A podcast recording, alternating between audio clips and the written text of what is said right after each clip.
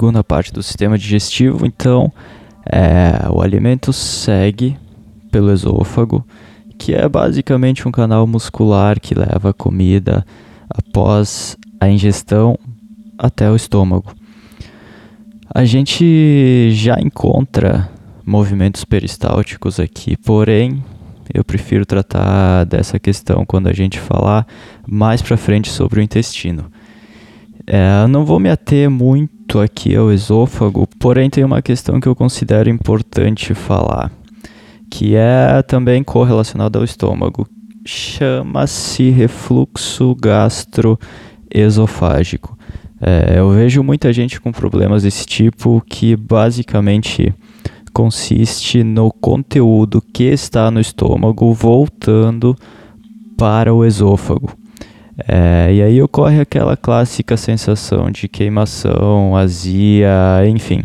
Na verdade, geralmente isso acontece devido ao não fechamento adequado do esfíncter final no canal esofágico, fazendo assim uh, aquele líquido estomacal ácido voltar e causar essas sensações das quais eu disse.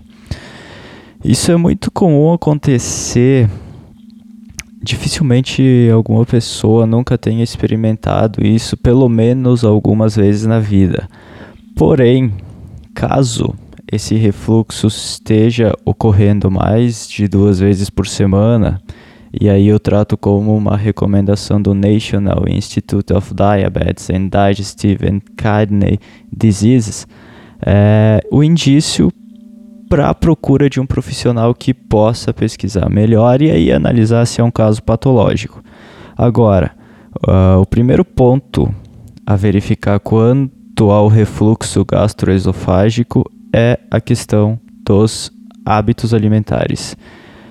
Café, quanto café você bebe, o cigarro, a ingestão de cítricos, bebidas gaseificadas, o tomate, tudo isso pode influenciar assim como hérnias, nesse caso é, é chamada de hérnia de hiato. É, a obesidade também é um fator que pode acabar, devido à gordura, pode acabar pressionando o abdômen, é, a gravidez, o álcool, enfim. A lógica clara aqui é buscar uma alteração, uma mudança nesses aspectos, uh, testar, fazer essa base é, é, é extremamente fundamental, porque no momento que você buscar o médico, a chance dele receitar uma droga, um químico, é muito grande. E eu sinto muito informar, é, mas remediar não é resolver o problema.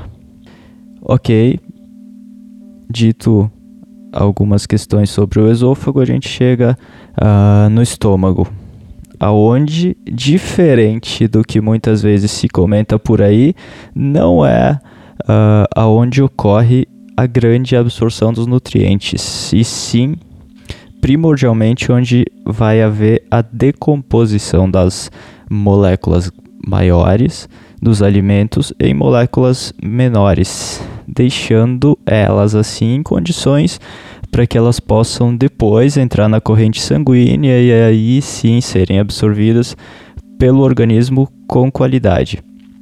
O primeiro ponto que a gente pode analisar com relação ao estômago é a localização dele. Quer dizer, uh, ele está abaixo do esôfago, acima do duodeno, no canto superior esquerdo da cavidade abdominal. Sendo assim, pensando unicamente na, na anatomia do estômago, e eu digo isso porque a gente tem diversas referências quanto a esse ponto, a gente pode pensar que ao dormirmos para o lado esquerdo, a gente irá deixar o estômago mais livre, sem pressionar os outros órgãos. E claramente a gente tem benefícios quanto uh, alívio do refluxo, melhora na drenagem de toxinas, melhora na circulação e, consequentemente, no sistema linfático como um todo. Portanto, é uma ideia, opção para uma evolução no quesito sono. Como a gente bem sabe, para realizar a quebra das moléculas, o estômago secreta um líquido ácido chamado suco gástrico. Esse, nesse líquido existem hormônios, existem enzimas, uh, existe um ácido chamado ácido clorídrico, uma glicoproteína chamada fator intrínseco que depois vai ser responsável uh, por absorver a vitamina B12. E basicamente esse ácido tem primordialmente algumas funções, como decompor as proteínas num nível que elas possam ser digeridas, ativar a pepsina, que é uma enzima necessária para a digestão uh, de proteínas, uh, sinalização, quer dizer, a produção do suco gástrico informa se o alimento pode passar adiante para o intestino ou não, se o pâncreas pode liberar outras enzimas, é, o, pelo fato de ser ácido, inibir o crescimento de bactérias patogênicas que ainda podem estar presentes uh, no alimento.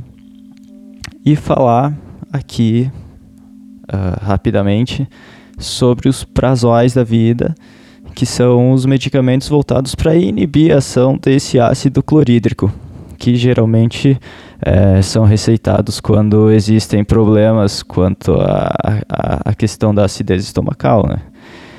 E a questão é que inibindo essa ação do ácido, essa ação ácida do estômago, a gente prejudica também todas as questões e funções das quais eu falei anteriormente.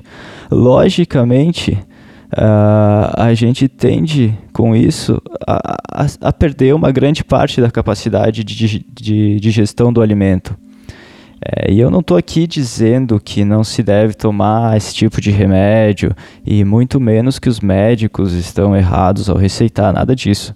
Até porque eu creio que isso depende de uma série de fatores pessoais, patológicos, que cada um possa ter. Agora, o que eu acho importante que as pessoas tenham em mente é que não adianta estar ingerindo um monte de coisas prejudiciais de uma forma falha e depois querer se entupir desses inibidores de ácido. Enfim, basicamente, acredito que deu para dar uma elucidada uh, em algumas funções do estômago e compreender um pouco da complexidade que envolve todo esse processo. Então, eu creio que a potencialização do estômago é, acaba sendo puramente uma questão estratégica acerca daquilo que a gente está ingerindo.